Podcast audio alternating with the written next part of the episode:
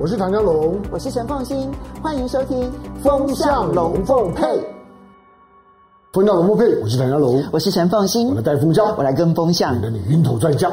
当然，全世界现在呢，嗯、都围着俄罗斯跟乌克兰的战争呢，团团转。风向其实很清楚，就是乌克兰即将大获全胜。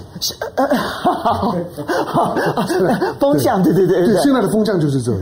风向是这样吹的，对。但事实是什么？我们总要问问专家，对不对？哈，今天邀请到两位呢专家，第一位呢是正大国关中心的兼任教授汤绍成。汤教授，绍成欢迎，第一次来啊！第二位大家非常熟悉的帅化明帅将军，帅将军，大家欢迎。好，那我们当然就必须要先从战略战术这个角度来看啊。第一个，我们先来看最近啊，其实已经打到第八天了。那么呃，所有的战争形态其实越来越清楚。一个呢是南面的战场，而南面的战场呢，它有几个热点。第一个热点是克松，好，就是看起来，嗯，乌克兰它大概也已经承认，就是说克松。现在已经被俄罗斯给拿下。嗯、那这一个热区最重要的关键点是要掌握下面的黑海啊。嗯、那么第二个战场当然是在东部地区。东部地区呢，就是卢甘斯克跟顿内斯克这两个那么分离主义所占据的地方。那俄罗斯承认他们是独立共和国，现在由东往西前进。那么第三个战场就是在北面。北面往南呢，你就看到第一大城是基辅。基辅现在几乎是呈现着一个半包围的状态，嗯，而第二大城呢，哈尔科夫现在看起来是兵家必争之地。那么这个地方呢，要特别的注意是，看起来是双方战斗呢最激烈的一个地方，因为谁拿下了，可能呢中间的那个涅伯河的以东就可能成为是谁来掌控。不过今天早上呢，有一个特别的消息啊，那就是呢，那么乌克兰对外宣布说，就全欧洲最大的核电厂。扎波罗尔这个地方呢，它在乌克兰境内，是欧洲最大的核电厂，在乌东区了，在乌东，而且这个地方呢，它。正好，其实扎波扎波尔热啊，它你你仔细看的话，它正好就是这个整个激战呢，就是战争当中的最激烈的一个城市之一。然后乌克兰说这个核电厂遭到了攻击，嗯，然后呃，可是这点比较有意思的地方是啊。昨天大家可能在台湾都没有人注意到，但是因为刚好有一位核电专家昨天传了这则新闻给我哈，那我刚好看到路透社有一则新闻，那路透社这则新闻呢是。乌克兰政府呢，正式的向 IAEA，也就是国际能源总署提出请求，要求 IAEA 要通知北约，说因为乌克兰境内的核电厂会遭到俄罗斯的攻击，所以请北约派军队来保护这一些核电厂。那怎么保护？那派战机的。嗯，就昨天才提出请求，请求。诶，今天就说这一个核电厂遭到了攻击了。好，所以我首先呢要请教帅将军的是，从战略战术的角度来看，你怎么去看俄乌这一次的战争，以及判断它未来的发展？那第二个问题当然就是要问，俄罗斯攻击核电厂作为一种核攻击，究竟它的可行性跟可能性高不高？第一个，我先回答第二个问题哈。我想，俄国攻击这个核电厂，主要就是它。这个围困苏呃乌克兰的一个手断水断电，嗯，我觉得它不至于破坏这个电厂，嗯，那西方国家也怕破坏这个电厂，因为后面引起的核子灾变呢，不是人力可以控制的，那个季风风向一变呢，那污染的尘就不知道到哪里去了。所以你觉得他是要掌握核电厂，并不会攻击核电厂本身，他是要掌握让你断水断电的一个一个手段，一个控制权。那另外放消息的就说：“哎呀，那核电厂是关系大家的安全，所以其他国家要出兵，办得到吗？办不到。如果要出兵，早就跟苏联就对上了。所以基本上，我觉得都是借力打力了。你要放放一个核电厂被攻击，所以我请求各国出兵，这是第一个问题。第二个问题啊，大家有没有感觉到战争已经进入第二个阶段？它所有的战略战术都不一样了。”第一个阶段呢，我们先还原这个战场。我们战场花絮现在每个电台都在报了，那就要看热闹。我们要还原战场的本质了。战场起战指导里面，苏俄的想法是：第一个，我要建立缓冲区。那乌克兰这么大，乌东乌西两个民情、宗教、语言都不同。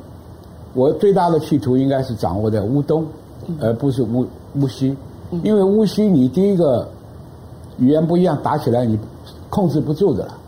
最大目标也就是控制乌东。那为什么把兵力部署在看北边、中东边、南边呢？因为军人打仗啊，主要消灭的是敌人有生力量。什么叫有生力量？就敌人的部队。你没有部队，你什么花样都玩不出来。刚好乌克兰的重兵呢，都是沿在这个乌东跟乌南。那么这边已经打了八年嘛，他认为你进犯一定从这边来。嗯。第二个，在大战略来讲，苏联的主力是坦克部队。在乌克兰的大草原上、大平原上，那是一马平川的，那那个打起来很很很得心应手的。那防守的一方一定是靠城镇嘛，嗯，所以他第一个战略指导乌克兰啊、呃，这个普京的指导一定是说，我先把你围住谈判桌上，让你国家变成中立化。那么乌东呢，我就采取实际的利益占领啊，或者是扶植傀儡政府。他这个第一个目标是这样定的战争指导，所以看前面七天的战争呢，没有重大伤亡，嗯，他围困而不打，嗯，但是搞的第一次和谈根本破局了，这个普京又犯了一个错误，他把核子门栏降低了，这个降低啊，就造成西欧所有国家的恐慌，这战后二次大战战后这么多年。中欧、西欧、东欧恐惧的都是苏联，而苏联又是一个核子大国，碰到这个领袖又是出手就出手的，所以你看很多国家转变了，德国开始送武器了，嗯，那英国早就送了，那不谈了，德国送武器了，芬兰跟这个瑞士这个中立国家也变态，瑞士也是，所以这个这个战争指导里面降低核子门槛是普丁的一大错误，本来这个事情还。北约国家还不敢怎么样出兵。第二个呢，你也造成拜登又回到北约有点分量了。原来原来北约，呃，德国跟法国都都不参照嘛。嗯嗯。所以这个东西是普丁的错误。嗯。那第二阶段你不能降服，就加重砝码了。所以加重砝码，现在的战争就变成激烈了。那么昨天前天我看到一个画面，我蛮担心的，就是说你现在。已经开放各个城市的通道，让老百姓出去。所以下面我用的东西啊，那战争的手段就比较残酷了。嗯，所以你觉得这个安全通道反而是意味着未来战事激烈化的一个前奏？嗯，我没有什么顾忌的。我下重炮也好，导弹也好，最让我担心的是看到一朵蘑菇云，那个蘑菇云不是核子弹，嗯，是什么？油气弹。嗯，油气弹、炸弹之父，那个，嗯，那个，你想想看啊，油气弹是什么玩意儿？是炸药带的燃那个燃料在空中第一次引爆的时候，在天上变成一个乌云，嗯，乌云以后第二次引爆呢，就变成气爆。我想各位观众都知道，我们家里瓦斯漏了气了，一爆一一一整个房间都垮了。是。那这个油气弹呢，三公里之内都没有活人。嗯，它不但呃，它不但是那个爆震波让你五脏六腑都碎了，而且它还造成空气中的氧气通通烧光，嗯，全部都烧光，全部烧光，真空状态，真空状态。所以这个对城镇作战来讲，对你有坑道的、有地下避难室的杀伤力都很大。它还有一点附带作用是有核子脉冲，这个脉冲会让你所有通信系统都失灵。所以这个东西在全世界认为是不人道的武器。可是全世界每个国家都有，连我们台湾都有。嗯嗯，啊，这个叫穷人的核子弹。那在这个第二阶段的战争，如果苏联还没有拿下这个城市的话，这个武器使用的话就非常残酷而且不人道。嗯，这个死伤的人是七窍流血的。那帅将军，所以你现在判断这个激烈化用到这一个，包括油气弹啊，包括了核子脉冲弹啊这些。的可能性有多高呢？如果现在用几率来看的话，因为因为现在大家都认为苏联顿挫了嘛，嗯，这个这个车队放在马路上迟缓不能前进嘛，油料烧光了嘛，那个大家都在嘲笑嘛，像刚刚唐湘龙讲的乌克兰大胜嘛，嗯、对不对？这这个人打架跟国家打仗一样，那个流氓把武士刀拔出来不见血，放不回去的，修刀难入鞘啊。那今天普京既然发动了一个战争，没有拿到他所预期的成果，不管五项要求达成两项、三项，他总要达到一个目标，他才会撤兵嘛。嗯，那这个时候，所以你看，现在每个大臣的战战斗已经变成非常剧烈化。嗯，所以将来的死伤也会变更多。嗯，这也是加重对基辅谈判的一个筹码。嗯，因为基辅啊，当初俄国人并没有把基辅包围得很紧实了，因为他还在在说打第一阶第一第一阶段的战争目标，争取乌东人民老百姓的认同，我不下杀手。困而不灭，所以现在的问题是，整个战略指导要改变。所以第二个，我们讲乌克兰，乌克兰的决策也错误。嗯，乌克兰为什么错误？你是个演员总统，啊演了三年的总统，当了总统的时候，把电视公司的编剧啊、导播啊，统统弄来了，所以他的国安团队啊是没有办法做出一个判断。所以你这个战争可以不发起的。就跟台湾的状况一样，战不能战，守可能守不住，那就要避。那避战的决定呢，在基辅没有做到。其实你中立化，两边不得罪，这是最好的一个办法。所以这个东西也对我们有点启示了。你选边站就是一个结果，去选的这个边又不太可靠。嗯，选了拜登这一边，我不出兵。所以，所以这个东西我就常常讲决策单位。国安团队他的数值，他的判断要很精准。那回过头来，为什么检讨普丁的国安团队没有做出很好的战略指导呢？普京已经掌政二十二年，嗯，以前打乌克兰，啊，打这个克里米亚，打这个乔治亚，都很顺利嘛，对不对？他是局部拿一个有限目标，很快就拿到了。嗯，但是你面对乌克兰这么大一个国家。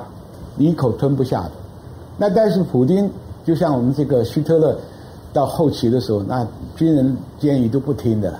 我们老讲打内战的时候，抗战胜利了也是被捧得跟神一样的说，顾问的话也不太听了，自己下下指导。普京也是犯这个问题，所以他降低核子门栏的时候，你看他旁边两个国防部长、参谋总长，那那个脸色难看到不敢相信，但是普京的威权在那里边。嗯，所以我讲，战争我们看到的表面的是花絮啊，这个壮烈牺牲，那个英勇爱国，那个壮怀激烈，演讲的很动人，那个是下面的后面的反应。你要看看源头。今天台湾要学的不是学那个什么城镇作战、什么作战，是你国安团队怎么去面对目前的问题。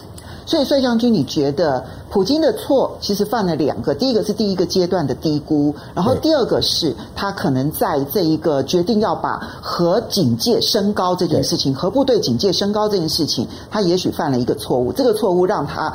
比如说中欧啦，或者是西欧一些国家，从中立转为反俄这件事情，其实他反而是犯了一个错误。但他攻击核电厂，你认为这是不可能的事情？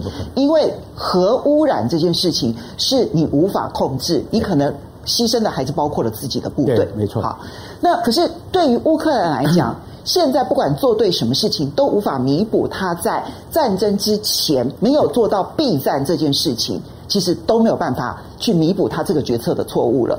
那帅将军，我最后问一句，就是说打仗打到现在这个为止，你刚刚讲说看起来昨天已经进入了第二阶段，那么俄罗斯达到他的目的，希望整个掌控乌东地区，或者是说可能是涅伯河以东的乌东地区，他达到这个战略目的的可能性有多高呢？那就是看他愿意付出多少代价，跟这个基辅跟，因为基辅所能获得的。援助也不过是钞票嘛，嗯，反坦克武器嘛，嗯，那你看看苏联的车队这么大的车队在马路上，有空军有直升机的话，苏联的部队损伤很大。换句话说，空优没有，海优没有，嗯，所以这个仗打下去，只是看谁挨得起打嘛。我认为乌克兰打到最后还是输，只是苏联要付出多少代价的问题。这边同样请教一下汤绍成汤教授，你怎么去评估现在战场到目前这样子的一个阶段？因为其实你到了这个阶段，你就要从双方的部署来判断下一个战场它可能的激烈演变会演变到一个什么样子的阶段。那么在今天早上的第二阶段的这一个双方的谈判，俄乌的谈判，其实达成了一个结论，就是建立安全通道，人道的安全通道。这个看起来是俄罗斯好像事先就准备了，因为你看它包围基辅，就是从北边、南边跟东边，它刻意的留了一个西边的通道，而现在的安全通道看起来就是往西边，它真的会像是帅将军所预测的，给你安全通道，其实是要你人离开，因为战争即将激烈化的一个前奏了吗？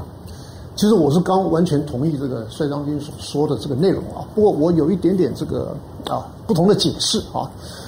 我的看法是这样子的啊，我是说普丁啊，到现在为止啊，他大概是用左手，他右手还没出手。那是，也就是说，他现在的这个兵器啊，都是比较轻装的，而重装的还没出来。对。那如果说是重装的，但他我的想法哈，他的推我的推论是这样，就是说我用轻装啊，我用左手啊，我就已经可以把你打趴了，就没想到这个左手的力量好像还差那么一点，所以说呢，我这个左手不行的话，我再加上右手，意思就是说我的这个重装部队出来的话，那你们绝对是啊没办法招架的。我想大概是有这种这个考量在里面啊。第二个呢，就是关于这个核电厂。我觉得这个核电厂呢事有蹊跷，真的是有点怪怪啊！什么叫怪怪的呢？意思就是说，到底是不是真的是俄罗斯打的？我都觉得有点怀疑啊！意思就是，你如果说你自己本地人，你在那边制造一个俄罗斯攻击核电厂的这种这个新闻，或者是这种烟幕，那这种可能性存不存在？现在大家都搞不清楚，因为我们看到了有很多的在战场上的啊这种。呃，这种在电视上所看到的这些影像，很多都是这个、这个、这个、这用以前的在其他国家的这种情况呢来代替的，所以说你也搞不清楚。你说，哎，现在这个天空上有很多这个降落伞，结果这后来人家找出来说，这个降落伞这个根本是三年前人家在俄罗斯演习的时候的这个那个影像。那所以说，我们也这个有很多很多的这种情况呢，是他。根本是用借接人家的或者是以前的啊这种影像出来播放的。那所以说从这个情况来看的话，我是觉得说，到底那个电厂被炸了以后，国际上的这个反应好像很冷淡。哦，我我们去找了这个，你说的冷淡是指什么意思？冷淡的意思就是说，好像没有什么新闻，没有什么报。嗯。哦，尤其像这个 IAEA，IAEA 好也没什么反应。那那北约那就更别说了。那当然他们有他们的这个考量。那至于说这样子的这个整体来看，看看说到底说你这个电厂的情况是怎么样？那我是产生一个怀疑，是说难道真的是俄罗斯他想要用他的力量来制造这种恐慌吗？还是说你现在乌克兰你自己本身来？这个来呃用运用这种烟幕弹来使得北约要把北约拉进来，这个我们看到前前两天这个拜登总统他讲了很他讲了一句话，我觉得是非常典型的啊，他讲的很直白，他怎么说呢？他说横在我面前有两个选择，第一个是制裁，第二个就是世界大战。嗯，他说如果说美国进来了，或者说北约进到进到这个乌克兰来了。那这个情况可能就很难阻止世界大战的这个爆发。那所以我是觉得，现在西方国家有美国领头的这些国家呢，他们都非常担心这一点。那可是呢，你事先又讲好了，你说你美国不介入，那所以说这个普京这边呢，他就比较肆无忌惮的啊，他就开始动手了。那所以我说，从这个整体的这个情况来观察的话呢，我是觉得说，未来的这个死伤啊，可能还会增加。尤其你刚刚讲的那个通道的这个问题啊，安全。那这个通道的问题，等于说就是让你平民老百姓，你赶快走，走了以后呢，那俄罗斯他就可以用重型武器来跟你这边当地的这个啊乌克兰的这些军队了，就来。这个决战。那所以我想说，这个是一个非常高的一个可能性。可是呢，至于说你说这个这走到这个核子大战，我实在是觉得说这个是很难想象的一件事情。因为这样子一弄的话啊，那整个的这个不但是欧洲啊，那你这样一定会把美国也牵进来。那么美国也牵进来的话，那这个事情我觉得真的是没完没了。我们看看那个古巴飞弹危机，在那个时候。大家都觉得说，好像就是要濒临这个核武大战，结果呢，大家还是各退一步，海阔天空。那所以我想说，目前的这个情况，我还是觉得说，这个真的是要走到那一步啊啊，我觉得这个几率还是相对的比较小。嗯，其实今天呢，有两件事情是新的，一个是第二阶段的谈判，然后达成了一个要建立人道的安全通道这个决议啊，然后第二件事情就是这个核电厂被炸的这个事情哈。那么嗯，其实看到我先讲一下核电厂被炸这个事情，我看到这个反应的时候，第一阶段有人就提出说啊，这是一种核攻击，那可能是普京可能会觉得说，那我如果毁掉你欧洲最大的核电厂，那最后你就必须更依赖我的能源，好，那这是一种考量。可是另外一种考量是，刚好前几天也有一位核专家哦，他提了一个讯息给我哈。你知道，在这个嗯巴尔干半岛，就是南斯拉夫那个时候裂解的过程当中呢，波斯尼亚曾经攻击斯洛维尼亚，斯洛维尼亚当时其实就拥有一个极大的核电厂。这个核电厂呢，当时受到了波斯尼亚的攻击之后呢，波斯尼亚呃斯洛维尼亚就立刻通知了美国，而美国就立刻通知北约派战机，然后击退了波斯尼亚，而斯洛维尼亚就因此而宣布独立建国了。所以他们形容说，这是一个核电厂救国事件。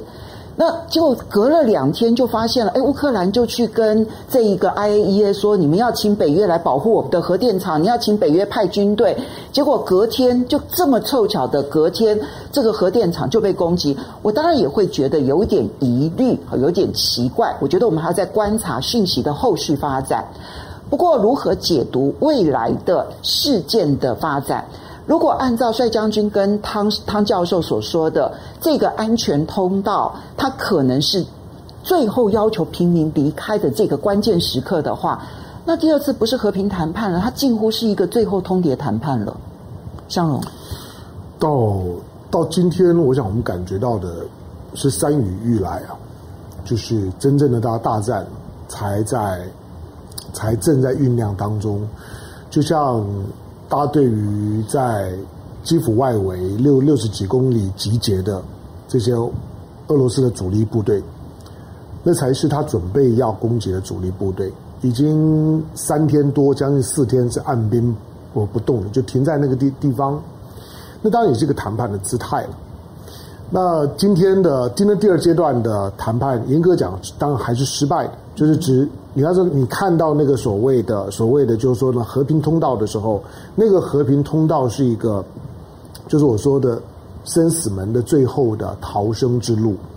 它当然有两个含义，第一个就是说，因为当初在基辅对于乌克兰对俄罗斯发动攻击这件事情，我觉得在许多的国家的预期之外，包括中国，所以它都出现一个情况，就是各个国家撤侨都都撤得不完整。嗯，所以很多的很很多的桥还没有撤哦，包括包括中国大陆虽然最近撤的比较积极，但是还是有一半啊还在里面。嗯，那个和平通道等于是给你各国最后撤侨的机会，所以不止给乌克兰居民，嗯，也包括了各国。是，就各国各国撤侨的机会。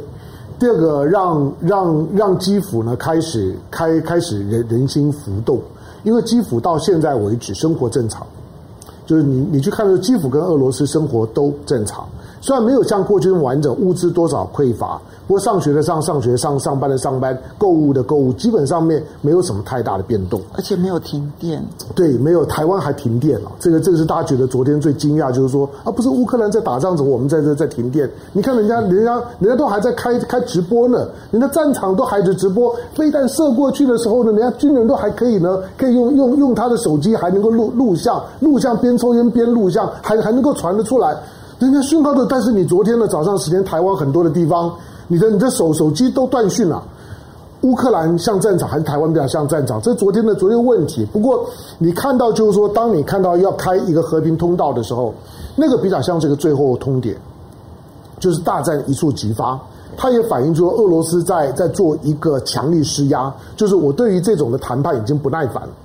第一天的时候呢，第一次谈的时候，你摆摆姿态，好像呢我我是个战败国一样，要我要要要认错，要赔偿，要撤军，连克里米亚都要交出来给你，那还叫谈判吗？那那我来干嘛呢？第二次的谈判虽然我们不知道呢，大家交锋到怎么样的地步，但是你从开和平通道就知道，大家仍然不欢而而散。但是还有第三次，第三次我估计如果仍然是不欢而散，那就就动手，大概就会是这样。因为所以你的时间点不会是在这一次谈判之后，反而是在第三次谈判之后。对，就是酝酝酝酿第三次谈判了。那第三次的谈判事不过三，我觉得就看就看现在的基辅呢，看看泽伦斯基的这抗压性。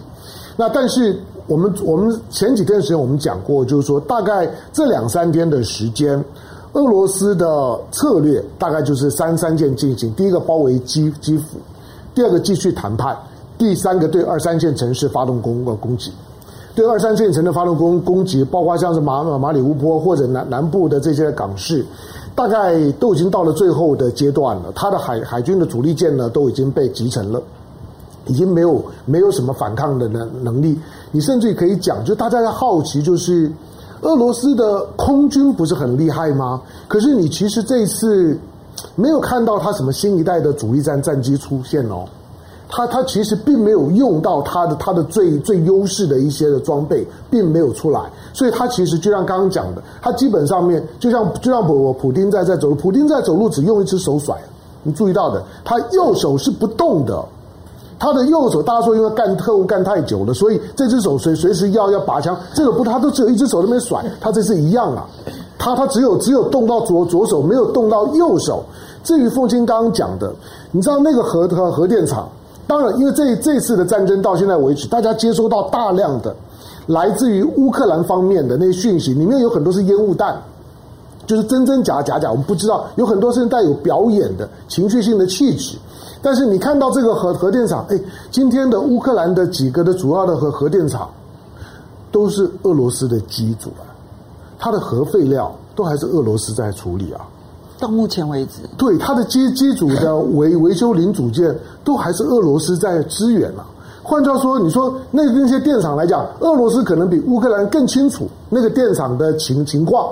乌克兰毕竟是发生过车诺比尔的，车诺比尔发生的时候，俄罗斯自己也也很惨了。你想，我就在你你你你乌克兰的边上，乌克兰的核电厂爆炸了，我没事吗？我怎么可能？我告诉你，不不是只有那个地方，乌东都很麻麻烦呐。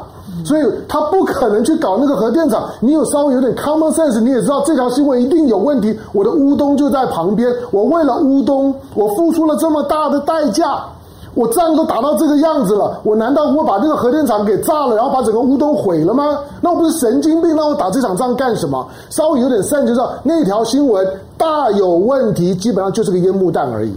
好。其实除了战略策略上面的一个问题之外呢，还包括了人员这件事情。这边呢，呃，就我们也来看一下，在这一场战争战争当中呢，当然刚刚香龙一开始有点半开玩笑的说，现在全世界的风向很清楚，就舆论风向就是乌克兰赢了，嗯、然后赢了之后呢，还有包括了包括就他们人员的团结，嗯、然后以及在战争上面呢，哎，欧美提供了很多重要的武器。比如说，我们来看到几个重要的武器：刺针飞弹啦、反标枪飞弹啦。那这几个飞弹，包括你看，美国、瑞典请乌克兰送刺针飞弹，还有反战车的一些这个这个导弹。然后呢，德国的立场也出现了改变，这样子支援乌克兰两千七百枚的地对空导弹。那因为它发挥了这个反坦克的功力，所以我们看到这个国军就立刻呢就宣布说：“诶。”台湾也有，台湾也有，我们也有跟美国买这样子哈。那么不管是这个刺针飞弹啊，或者反标枪飞弹啊，我们通通都有。所以你看到我们还刺针飞弹，然后呢还有反标枪飞弹。我这边其实就要请教一下帅将军了，就是所以这些武器拥有了，就可以让乌克兰抵御俄罗斯的坦克大军了吗？这个不可能，全世界的战争呢？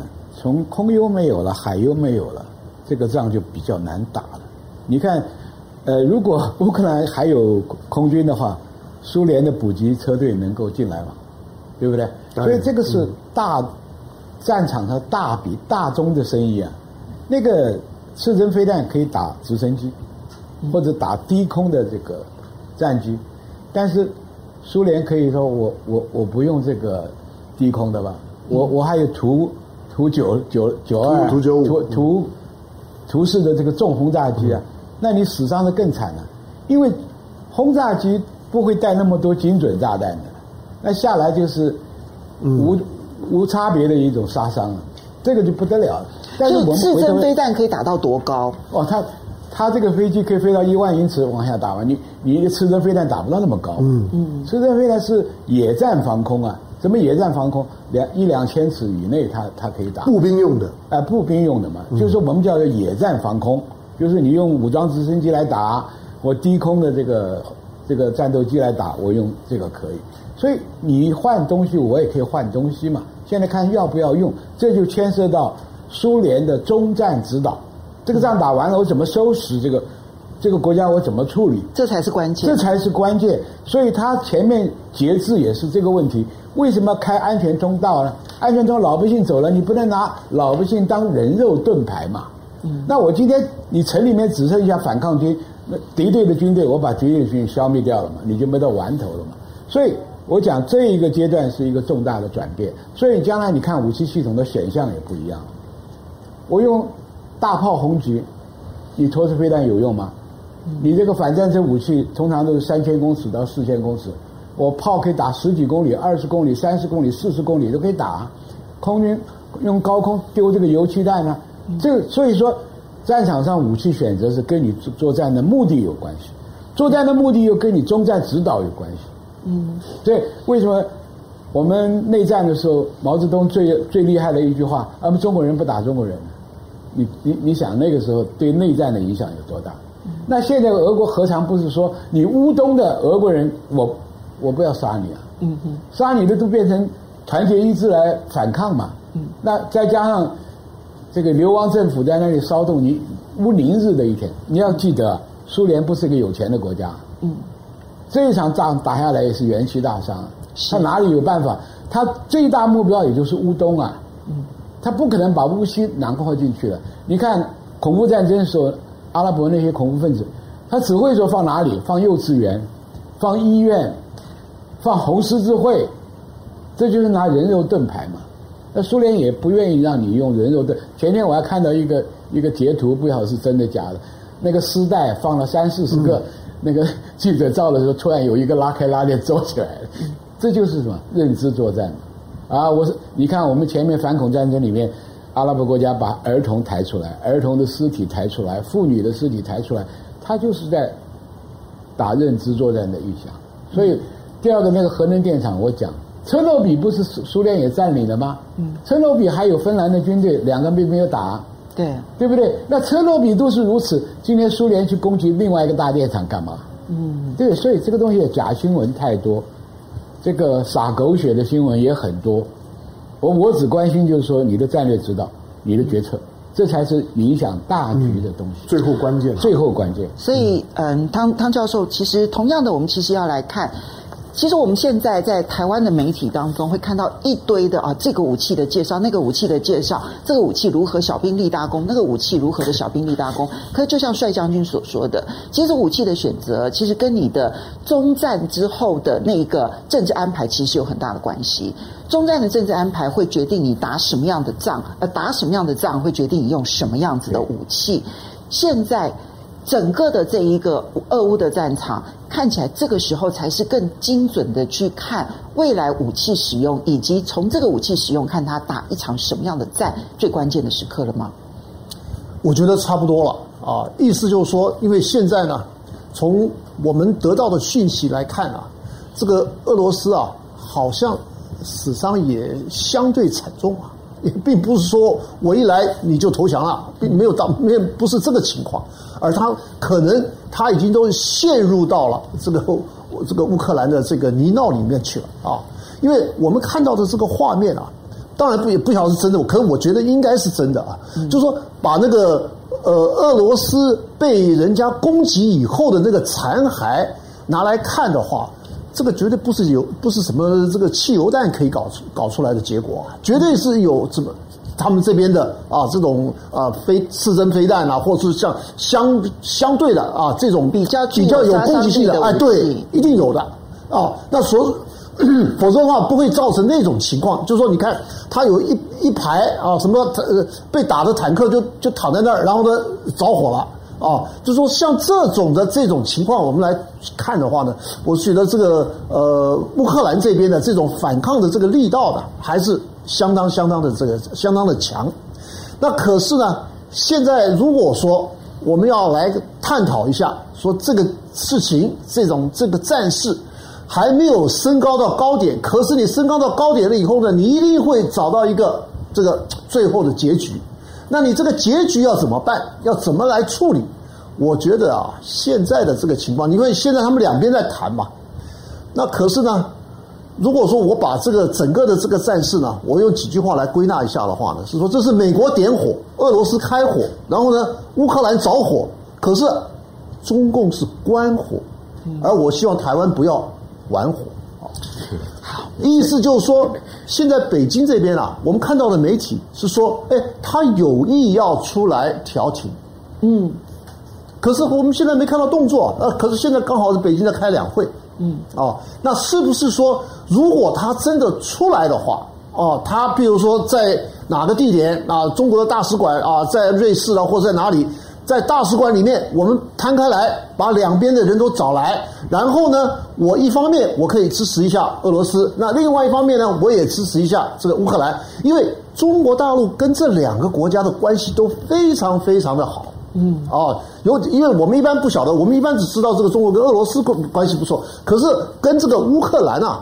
关系也是非常好的，因为尤其在这个军工企业的这一块，你不要说别的，瓦良格号就是他们的，那个时候还没有制造完成啊，完成了以后才才卖到卖到中国大陆去的。后来的辽宁舰啊，对，然后呢，还有呢，就是说现在的这个包括很多的这个呃原物料啊，包括玉玉米啦、大麦啦，还有这个生产呃。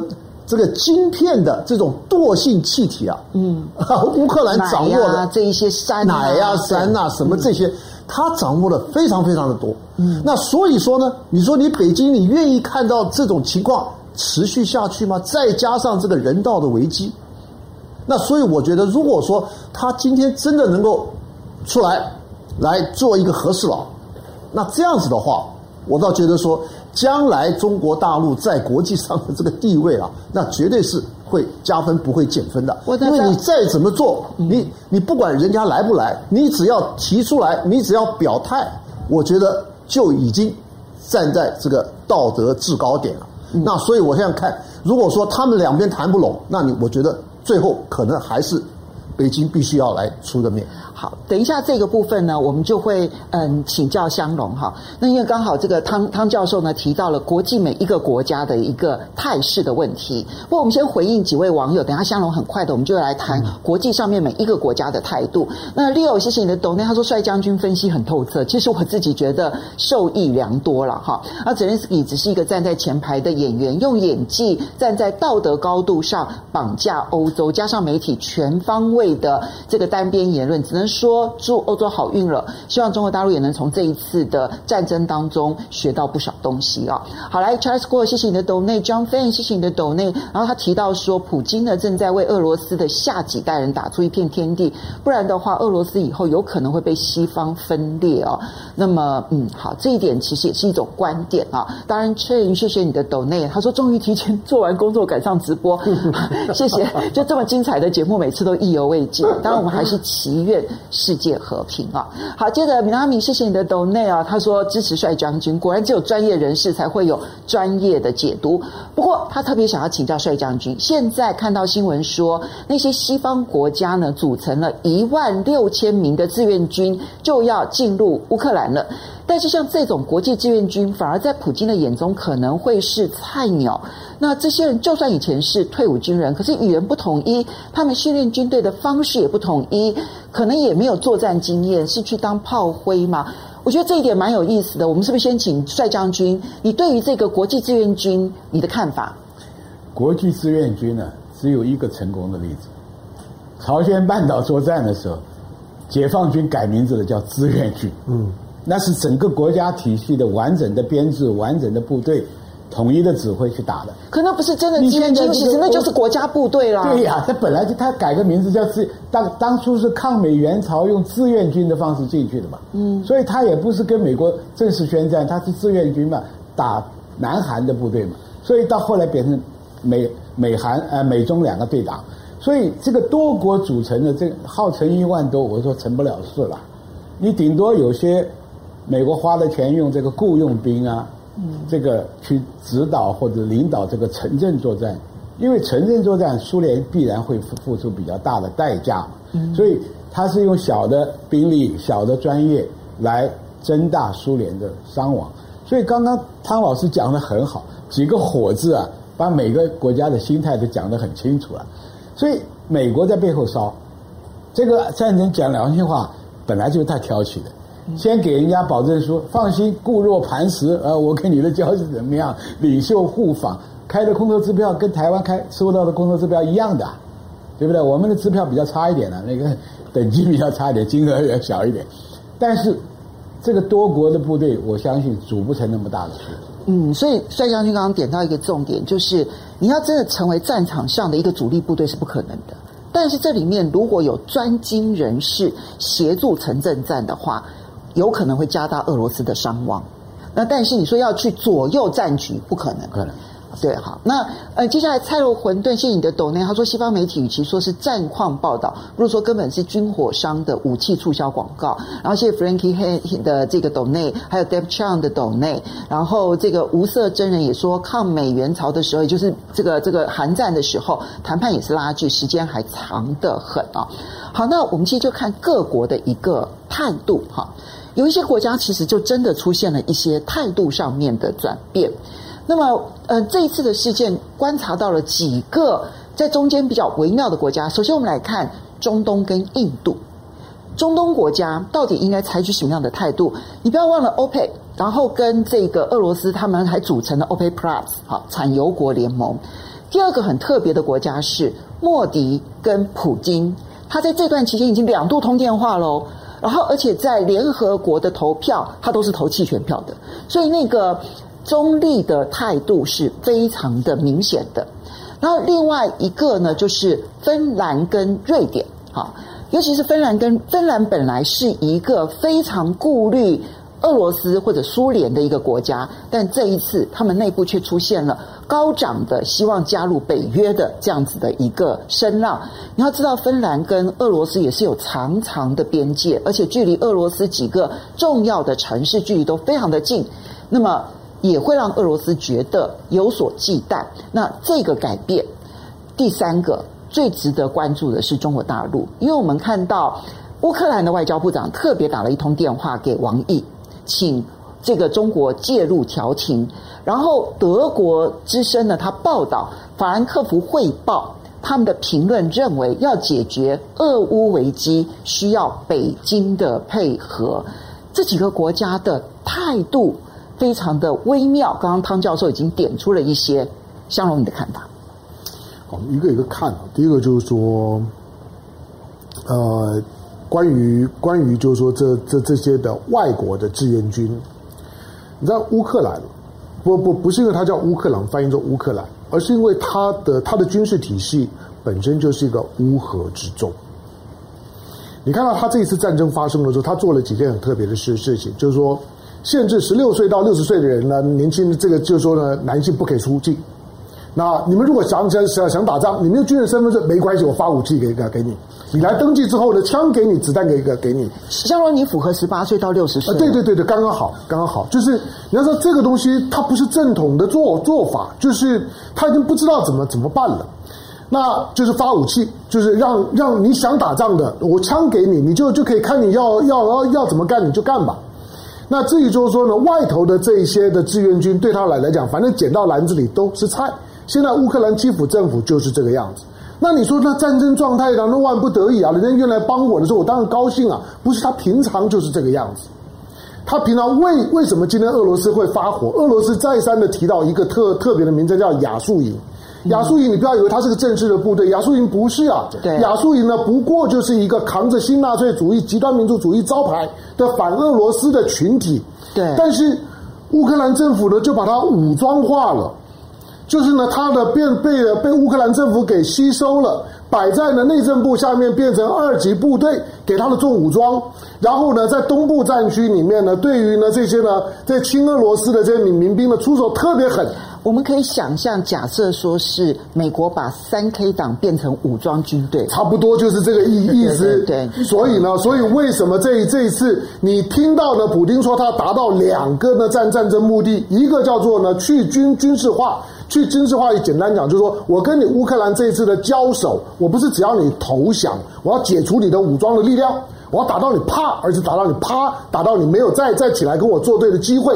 所以我认为，我认为普丁一开始就设定说，这场的战争我会付出代价，可是就是一次就解决，我不会再让你有起来的机会。第二个，他说要去纳粹化，这个大家就听听不太懂了。去纳粹化就是针对像是亚速营家族，不是只有亚速营，亚速营只是代表啊。亚速营甚至于呢选选上了乌克兰的议员，亚速营的领领袖还高票选上了乌克兰议员，他就是扛着所谓的乌克兰爱国者的那种的极端的民民族主义。对于所谓的不认同乌克兰的那个出手都很狠呐、啊，虐囚杀人各种的那种很残酷的影片，偶尔在网络上面会看得到的。他要消灭这这帮人，他对斯拉夫民族跟匈牙利民族是同样残忍一样。他所以你看到这一次呢，之所以第二次谈判说呢要开和平通道，我认为他可能隐藏的另外一个含义就是说。如果你们这些呢，这些所谓的新纳粹主义，平常出来的时候呢，背着那个肩章上面看起来就像是一个纳纳粹肩章一样。如果你们这些人自动解解散，那算了。否则，他这次之所以对东南部的这个地方出手特别狠，像马利坡这些地方，他是亚速营的大本营，他在那个地方的动手呢，比其他地方要要来的积极很多。所以他这次如果不能够达到去纳粹化的目标，他对乌东的那那两个他的他的斯拉夫兄弟们，他很难交代啊。他这次声援的目的，出兵的一个原因，对斯拉夫民族的交代就是说，我要去援救我的斯拉夫兄弟们，我不能看他们那个被屠杀，那个是他他认为的，他所认知的种族灭绝不是在新疆啊，是在那个地地方。他认为今天乌东在进行的是种族灭绝。他看到你乌克兰的，就是说主力部队呢，已经集结在乌东的那两个省份的外头。我不动手就，那就是看你动手。我知道你要动手，所以我才动手。大家会觉得说，你俄罗斯干嘛要动手呢？因为我我不动手，他就准备动动手了，他就准备对乌东动手，他的部队都已经摆好了。当然，它是其中的一种解释。这是而且而且事实上，在军事上面呢，就是这这样。至于大家看到的，就是说，哇，这个乌乌克兰，我我前两天看一个。看一个看一个台湾的台湾的，就是说呢，电视评评论也是几个专家做的。那个主持人一开场说说这场的战争呢，打到现在为止出乎意料以以外，乌克兰已经反守为攻了。他是怎么办到的？来，我们请教专家。那个那个那个专家就顺着接下去讲，打你都觉得战争已经结束了，普丁要投降了。你就知道那个台湾的那种的气氛，在理解问题上面，完全受到呢国际媒体，包括带风向的表演的这种舆论的影响。我们看到刺针飞弹，我们我们看到了标标枪，看到了这这些飞弹，你看不出来那是军火商在卖军火吗？嗯，你看不出来。台湾的这些新闻，那个是很典型的军火商卖军火。我估计。大概在下个月下一期的国际的军火上面呢，你就会看到标枪刺针的这种会摆到非常前面的页数上面，同时他会告诉你呢，在这 Ukraine War 里面的 on proof，就是在战场测试过很有用啊。接下去就就只是这样而已，它就是卖军火。你看到这些画面的时候呢，大量的流流流传，看了会心动，很多的小国家会心动，这么有用我也要。那种的宣传是标准军火商的宣传，千万不要上当。好，那国际上面每一个国家的选择呢？尤其是汤教授特别点点出了。这个中国大陆的态度，因为现在美国是每天点名中国大陆。我我我说实在的，就美国美国美国当然想要借这机会，美国想要挑拨中国跟欧洲关系，中国跟俄罗斯关系，挑拨呢欧盟跟俄罗斯关系。总之，一个乌克兰，它就可以把原来看起来慢慢的在整合的欧陆跟中欧关系呢，再重新打回原原形，让欧洲的国家情绪上面必须要靠在美国身上。不过。不管呢，美国怎么去挑拨，或者乌克兰的外长打电话给王毅，我认为在乌克兰战争的调停上面，中国是使不上什么力的。嗯、那个东西呢，对中国来讲，第一个顺了孤心，逆了少意，两面为难。真正要处理乌克兰的问题，当然是你欧欧盟啊，当然是你美美国啊，当然是你原来明斯克协议的那几个国家，跟中国有什么关系？中国即使是在伊朗的核协议，中国都自己在那边边去了。你你你找我？对了，我是个大国，我是联合国五常的有拥有核武的国家，我应该讲个话。可是如果你以为我要扮演什么很积极的角色，我可以扮演什么什么很很重要的？没有啦。乌克兰今天的问题是欧洲的问题，中国可以旁边帮忙一点，但是以为中国呢可以站出来了之后把他叫过来，叫到北京来，大家谈一谈，像是阿富汗一样，阿富汗的问题中国是可以处处理的。乌克兰的问题，中国你觉得差别在哪里？为什么阿富汗可以，而乌克兰不可以？阿富汗的问题，阿富汗毕竟就在中国的边上，嗯，它跟中国之之间在经济上面会高度的依赖。阿富汗未来的塔利班的重建，塔利班全世界没有什么朋朋友啊，就是要说中国而已啊。换句话说，今天美国都灰头土脸的走了，你今天要解决阿富汗的问题，除了中国讲得上话，那还有有谁？拜托，今天乌克兰的问问题，中国固然。他们他们只认为说中国跟俄罗斯很好，意思就是你劝劝俄罗斯不要打了好吗？但是今天要要解决乌克兰的战争问题这么简单吗？刚刚我讲的那两个去军事化跟去纳粹化，那就不是中国能能介入的。中什么叫做纳粹？纳粹只有两个定义：第一个反犹太，现在当然不不不是反犹太，是反俄罗斯裔、反斯拉夫裔；第二个就是反共。那叫做纳纳粹，换句话说，纳粹本身呢，就是极端的种族主义跟极端的反共意意识。这个东西你叫叫叫北京去去调解，他怎么去调解？没有办法的问题。俄罗斯是要解决这个问题的。印度是比较有意思的，印度是接下去呢观察的重点，因为这个事件当中似乎把俄罗斯、中国跟印度的关系很微妙的框在一起。你把欧亚地图打开来看了之后，那不得了，人口呢就会呢就会占到呢占到占到地球上面将近二分之一，陆地呢也会占掉欧亚陆块的二分之一。印度这次的表态，大家会说啊，那可能只是因为跟俄罗斯呢过去关系军事关系比较亲近，不不是，那是因为你没有看清楚呢。印度在这段时间不是只有莫迪呢跟普丁通话，不是只有在联合国呢两次的投投票，印度呢他特别提到就是说，在这场战争里面，他看到了许多的就西方的媒体跟政客的发言，充满了种族主义的色彩。他的外长是这样讲的哦。不是一般的民间或者是报纸啊，他的外长说：“你们你们在谈乌克兰的时候，觉得怎么可以让我们乌克兰那种金发碧眼的人承受这种战火呢？”那个外长讲得很好啊，那难道我们这些不是金发战战火的，在阿富汗、在伊拉克就应该吗？好，我这边就请教一下汤教授，因为这里面刚刚香龙点到了印度的态度。其实这一次呢，印度的态度呢，在西方媒体也已经开始在热议了，尤其是印度的网民们啊，他们很热切，他们甚至会直接到西方的这一些政治人物的 Twitter 那边呢，直接攻击西方的政策，说都是你们惹的祸，你们造成的这些战争。其实他们的积极程度比中国大陆的这些网民们还要来得积极哦，所以当然印度内部也是有两种声音，站在乌克兰的，站在俄罗斯的也有。那跟中国大陆内部有乌克兰派，也有俄罗斯派，其实是同样的一个状况。可是印度是美国很重要的印太战略的，只有四个国家其中的一个成员，美日印澳。可是印度这一次的态度，要怎么去解读它？印度是这样的。你像譬如说这个呃，他在这个呃四边会谈啊，就是这个 Quad 啊，他是其中之一。可是呢，我们不要我们要看清楚啊，印度是在靠印度洋，那其他几个，你像美国啦、这个澳洲啦、呃还 还有日本啊，你你这些国家呢，你们的关注跟印度的关注是不是有很大的差别？你比如说你这边的国家，你关注的是朝鲜啊，他那边在射飞弹，你那边射飞弹，你跟印度有没有什么关联？那印度关注的是什么呢？印度关注的是，比如说阿富汗，因为他阿富汗真空了以后，除了中国以外，那当然就是印度的角色嘛。那所以说，它这个关注的这个关注点啊，有很多的这个差别。所以说，它这个 Quad 就这个四边会谈啊，它确实里头是有一些问题的。那再加上呢，印度呢，它跟这个以前的苏联跟现在的这个俄罗斯啊，这关系是非常好。为什么呢？就是因为当时中共跟苏联啊，他们闹得不可开交。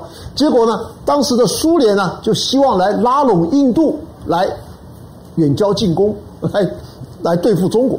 那所以说，他们建立上这个传统的这个关系啊是非常非常坚实的。尤其是我们可以看出来一点，当以前的苏联跟现在的俄罗斯卖给印度的武器都是最新的武器。而卖给中国的武器呢，大概都要五年、十年以上。为什么？他还是防了一手。所以卖给印度是第一级的，然后卖给中国大陆是第二级。哎，对，你因为你印度你不可能威胁到俄罗斯啊，不可能威胁到以前的苏联啊。所以说，而且它还可以什么呢？它还可以牵制中国。嗯，那所以说这个是最重要的一点。那所以我说，现在的这个印度呢，他当然我觉得他也有他一定的角色。可是他如果说真的出来做调人，我觉得这个可能还没有到，还不到那个位置。可是反过来呢，我之所以会想到为什么会应该由北京出来担任这个调人的角色呢？对，就是因为在这个呃开战的前几天，这个普丁还打了一个电话给习近平。我说你打电话打这个电话干什么？因为你已经在打仗了，你已经打仗这么紧张的时候，你还打电话给习近平，那你是要要要要做什么呢？然后呢，就前两天呢，前几天呢，这个乌克兰的这个外交部长又打电话给王毅，来说，哎，你们是不是可以出来做个调调调停人啊？啊，来，我们来斡旋一下。那所以说呢，就说因为这两方啊，好像都有这个意愿，而你再看看全世界现在。到底还有谁能够有这个能够担任这个角色？刚才我们讲说，是这个欧洲欧洲都在制裁啊，你你这个整个欧洲联盟，你都是跟苏跟俄罗斯在对着干嘛？那现在只有中国呢，他站在一个稍微的比较超然的立场，我跟俄罗斯也很好，我跟这个乌克兰也很好。那你再不出来，那还有谁能够担任这个角色呢？基本上已经没有了。那所以我是觉得说，这个还是这个呃，最后可能。还是要由这个呃大陆他出来稍微的调停一下，意思就是说，这个调停不是那么简单的。调停是说，你们两边吵得不可开交，那可是我呢，我可以帮你一点，也可以帮他一点。那我当然我还要有我自己的筹码。那这样子的话，那当然那才能够真的可以可以达到这个调停的目的。否则的话，你这个调停的，你这个第三者，你还不如两边你们自己去谈就可以了嘛。那所以说，这个调停者他要有他一定的这个角色，跟他一定的筹码，同时他还要可能要达到他最后的目的。你想想看，现在最重要还有一个目的，我们大家可能还没谈到的，你乌克兰你打完仗以后，你要不要重建啊？哎，这个重建是不得了的事情啊！因为现在你这房子啊，你这各方面的这个基础建设，那这样子的话，谁可以第一个啊先取得点？那当然，这里面这个商机是无限的。那所以说呢，我说从这个整个整个的这些角度来观察的话，最后我看北京还是会出手。好，现在看起来印度这件事情非常微妙的。当初呢，印俄的结盟其实某种程度是要牵制中国大陆，但现在呢，意外成为印中俄彼此之间呢相互连接的很重要的节点哈。那么呃，可是对于中国大陆能够扮演的角色，我觉得这个汤教授跟香龙的看法不一样。我这边请教帅将军的是啊，如果我们从战略上面啊，每一次呢，其实能够扮演调停的角色也好，或者最后战争能够调停，它必须具备什么样子的元素，才有可能达到战争的调停？调停当然对中国在国际声望是有帮忙的，但是现在这个时机绝对不可能，要等到什么时候呢？等到苏联已经真的把乌克兰打到快不能承受。那这个时候调停的人答应的条件就有，那给乌克兰是一个台阶下来，啊，你你的政府啊，或者是这个总统安全的能够下台，那你现在唯一能给你是这个，那也要等到苏联把乌克兰打得差不多，要不然是让你现在去拿什么去调停啊？第二个，从大战略来看，全世界在围堵苏联跟中国，他可能跟苏联闹分裂了。这个时候来说，哎，你不要打了。那苏联说我不是白干的，对不对？所以这个时机啊，我 timing 我觉得不可能出来调停，但是被大家看好，知道吧？啊，梅克尔会讲俄国话，中国跟这这个这个跟俄国很好来调停，这种角度是不对的。就是中国也要盘算，我来调停得到什么好处，又不得罪什么人。嗯，因为乌克兰有一样东西是美国中国大陆很需要的。中国大陆所有的飞机啊，发动机都不好，唯一可以乌克兰可以帮他弄。啊，你什么千几千几啊？嗯，在推力上就是比美制的飞机要差一点。所以你要说中国大陆完全不甩乌克兰，不可能。但是什么时候出手，这就是中国大陆的决策单位评估，我来调停能拿到什么，我调停得得罪什么，损失什么。所以我讲调停不是不可能，时机的问题、timing 的问题、局势的问题，就好像你车祸调解委员会。这个要赔偿两千万，那个人保险公司跟赔五百万，这中间你要看那什么角度来来弄的。所以我我觉得调停有可能，嗯，但是时机绝对不是现在。所以他的角色或许有机会，但是时机其实如果能够掌握得很好，这个其实就需要很很大的智慧了，对不对？好，这不过。当然，我们希望这个时间点越早越好。不过，这必须要看战争的一个变化了。对，好，每一次我都觉得时间不够用。今天早上，今天早上的新闻，美国的国务院负责南亚事务的助理国务卿说，美国正在研究要要制裁印度。美国跟为了这件事情，美国都跟印度要翻脸。好，来，我们先谢谢几位好朋友的董内，咬大，谢谢你的董内。他说他预测一下，俄乌谈判快要达成的时候，美国可能就。不希望这个结束啊，那这个是因为他们很需要这场战争来挽救他们下滑的经济跟糟糕的民意。不过你知道吗？那个拜登的国情演说的时候，CNN 有做一个及时的民调，就问了这个美国的民众说：你们最在乎，觉得在这个拜登的演说当中，对你最重要的是经济呢，还是乌克兰？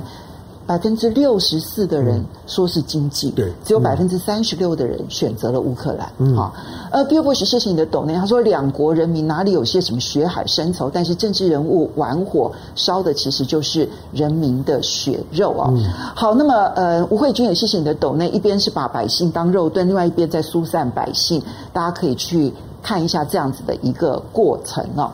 好，我们这个因为时间的关系哦，那必须要在这边跟大家 say 拜拜了。